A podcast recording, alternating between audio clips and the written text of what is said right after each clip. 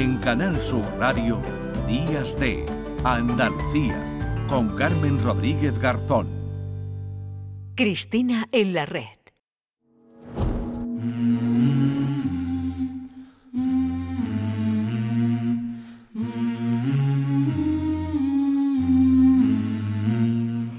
Como el tiempo llama al polvo y el cielo al horizonte, como llama la tierra a la carne y el puñal a la sangre, como el mirlo a la noche, como a la luz la estrella, como el tambor a la guerra y la guerra a la tiniebla.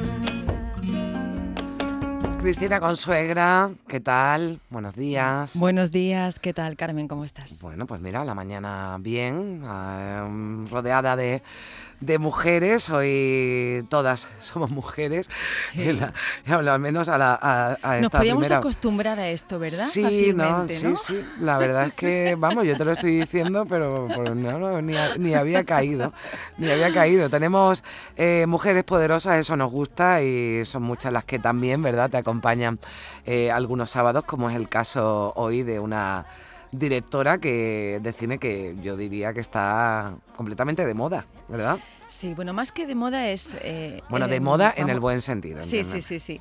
El, bueno, primero que estamos escuchando a Rocío Márquez, ¿no? Mm, Que es ese también. portento, ese talento eh, sobrenatural, ¿no? Tam- Vamos a hablar de otro talento sobrenatural, el de Paula Ortiz, que ha adaptado eh, la, la obra de Juan Mayorga, la lleva al lenguaje cinematográfico a través de Teresa, sobre esta película tan hermosa y tan necesaria. Vamos a hablar con Paula Ortiz eh, ya, porque creo que ya está pinchada Sí. al otro lado del teléfono. Sí, ya la tenemos a Paula Ortiz. Hola Paula, ¿qué tal? Buenos días. Encantada de estar aquí con vosotras esta mañana. Gracias, Paula, igualmente. Bueno, hablamos de, de Teresa, tu, tu- tu último trabajo, ¿no? Que hace poquitos días, ¿verdad? Que está, que está en, el, en el cine.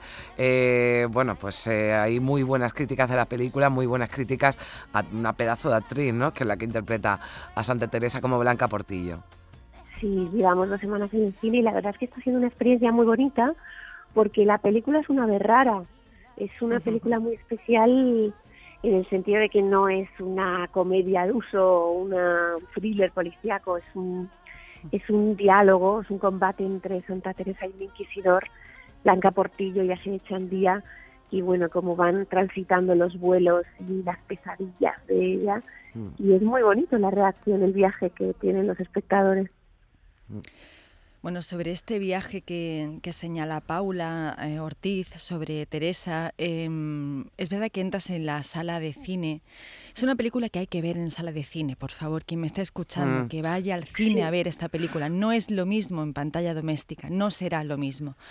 Entonces es, eh, sales del cine con la sensación de, de de tener que volver a entrar para entender la hermosura de esta película. ¿Por qué es una película tan hermosa y tan necesaria? Porque ella, como acabo de decir, adapta eh, el texto de Juan Mm. Mayorga, lo lleva al lenguaje de cine y nos ofrece eh, una película muy potente a través del lenguaje. ¿no? Todo se entiende a partir del lenguaje y se construye desde ahí.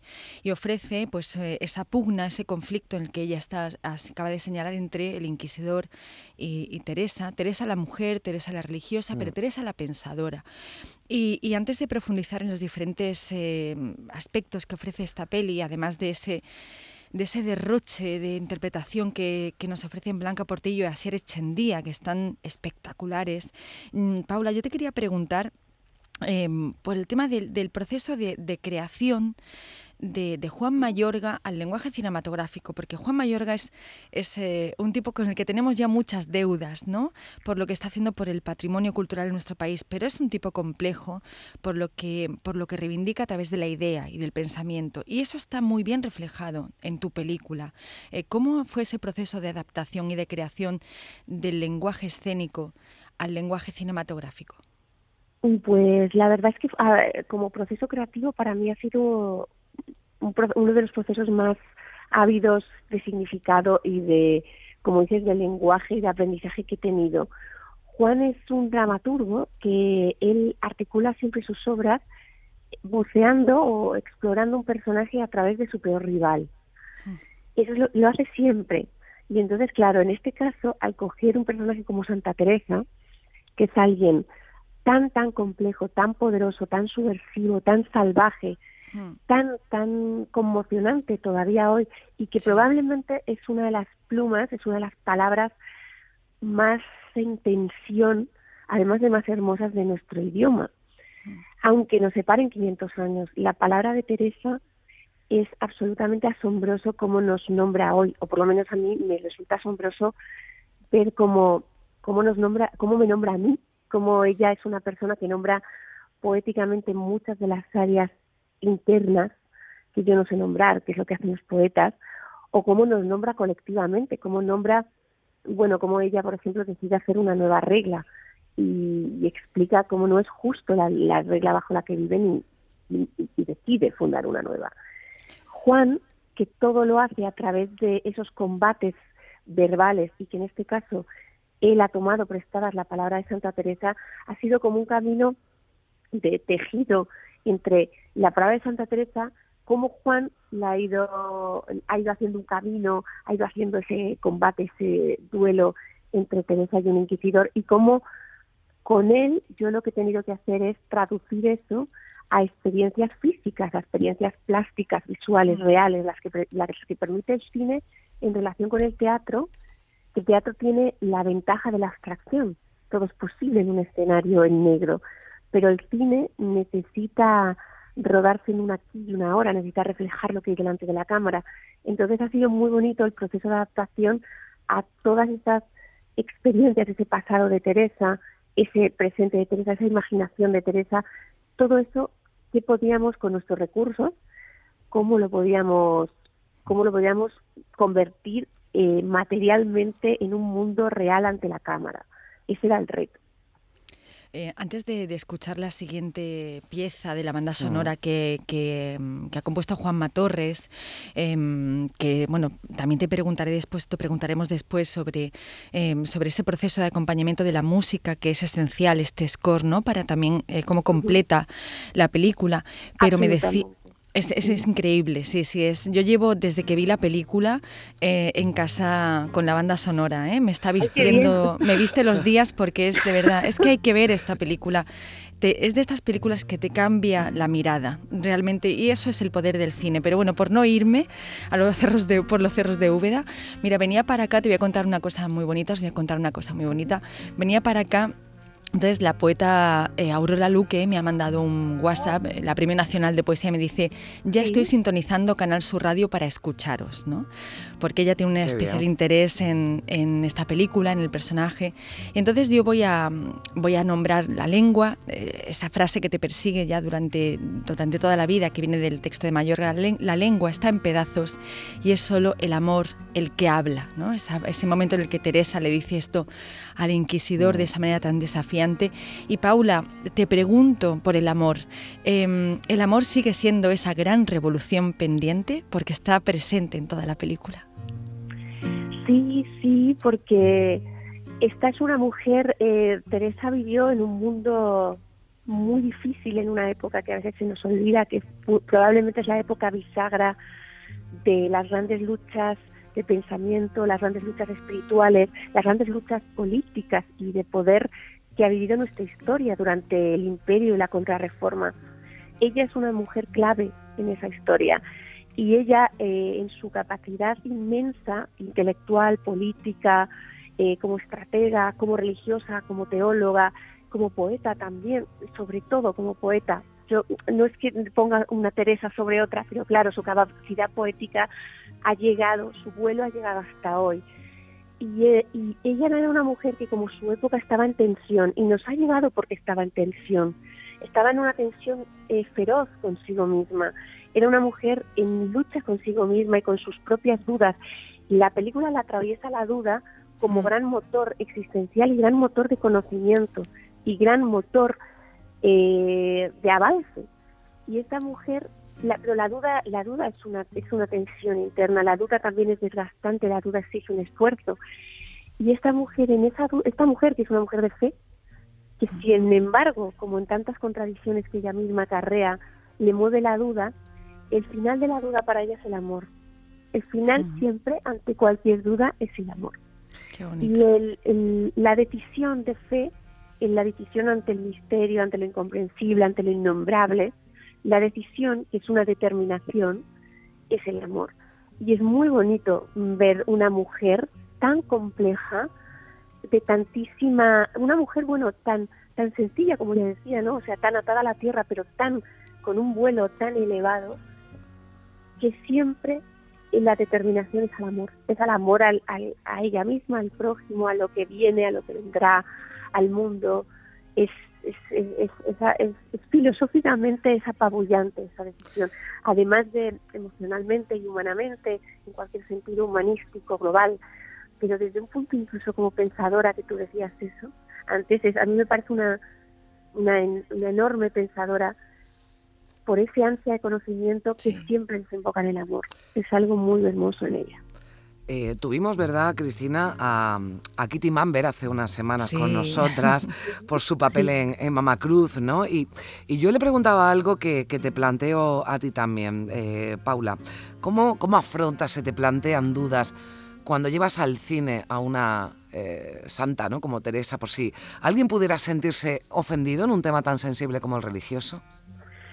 A ver, eh, creo que hay estamos, somos hijos de una cultura y estamos en un momento tan maniqueo, tan de brocha gorda, tan de que te tiene, tan de obligarte a situarte en un asunto o en un aspecto, en este caso, por ejemplo, la religión, cuando la película no es una película sobre religión, es una película, mm, sí es una película sobre espiritualidad y es una película sobre las grandes preguntas que no podemos contestar antes y después de nuestra existencia y durante la existencia. Y ya todas esas ansias eh, de unión a lo sagrado, de la mística, que, todos los poetas de su momento traducen a través de lo erótico y de lo tanático, en realidad es, como dije antes, es una película sobre la duda, sobre la determinación o sobre la fe y sobre el amor pero como está traducida a través de una monja católica de hace 500 mm. años, eh, eh, es verdad que todo el mundo dice como y además una monja que ha sido muy muy tergiversada y muy manipulada y que todos la hemos querido nuestra, cada época la ha querido suya y de su argumentario, porque es una mujer que ya en su época estuvo a punto de ser quemada, pero a los 10 años de su muerte fue convertida en santa y en mm. símbolo de, del catolicismo del imperio y, y, bueno, a lo largo de nuestra historia ha sido símbolo de Franco, ha sido símbolo nacionalsocialista, pero ahora es reivindicada como símbolo feminista, como símbolo anarquista, la reivindicó Sender, la ha reivindicado Cristina Morales, y, la, ella es tan compleja, ella es em, eh, tiene tiene una capacidad tan fuerte a la hora a la hora de nombrar las grandes sombras del ser humano que todo el como dice Walter Benjamin es un ángel de la historia puede ser leída bajo cualquier em, bajo cualquier ideario bajo cualquier agenda política cultural emocional eh, y eso es algo que yo reivindico que nos liberemos de eso al acercarnos a un mm. personaje como Teresa eh, Juan Mayorga dice que es más importante lo que Teresa tiene que decir de nosotros que lo que nosotros tengamos que decir de ella y apropiarnos de ella. Entonces, sí es cierto que da mucha responsabilidad acercarse a un personaje así por lo significativo y por lo poderoso, lo potente y por lo interpelativo que sigue siendo hoy. Pero aún así, precisamente creo que en, una, en un momento como el actual hay que acercarse a personajes tan complejos que acarrean contradicciones, que es el, para mí el motor de la ficción, que miran donde nadie quiere mirar, que se pregunta lo que es muy difícil preguntarse, y que casi ninguna ficción quiere preguntarse, y que abren brechas en temas como, por ejemplo, la espiritualidad, que en la cultura en España es un tema bastante tabú o bastante dormido, muy comprensiblemente porque la, la religión ha estado atada en nuestra historia reciente a, a, la dictadura, por ejemplo, ha, ha ido muy, muy presente y eso lleva una carga muy represiva para muchas generaciones. Pero es cierto que también para generaciones posteriores, y yo hablo desde yo no soy creyente, pero sí tengo una, una yo tengo una, una voluntad de exploración muy fuerte y una ansia de exploración muy fuerte en esas áreas de conocimiento de la espiritualidad. Y me interesan los teólogos, las teólogas, los pensadores como Teresa. Mm. Entonces yo sí reivindico navegar esas aguas porque creo que las, las llevamos todos ahí. sin, sin, sin solucionar y, son las preguntas que, que de vez en cuando hay que hacerse.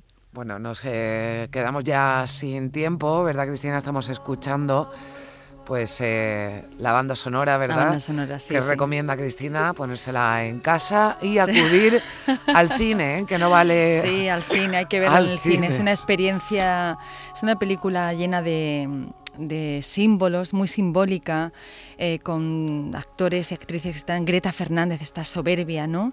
Eh, de verdad es una película profundamente hermosa para pues un tiempo tan poco dado a lo hermoso. O sea, por eso hay que reivindicarla. Pues eh, ahí nos quedamos con esa recomendación y agradecemos a Paula Ortiz que nos haya atendido en esta mañana de sábado. Paula, muchísimas gracias. Muchas gracias a vosotras. Sí recomiendo al cine porque, como decía Cristina, es una experiencia sensorial total. Es muy importante el, sonido y la música tanto como la imagen. Y entonces el viaje envolvente de los sentidos en el cine se vive con más intensidad. Pues ya lo saben, incluyalo en sus eh, planes. Cristina, Paula, gracias. Buen fin de semana, un besito. Llegamos a las 10 de la mañana, boletín de noticias y continuamos en Días de Andalucía.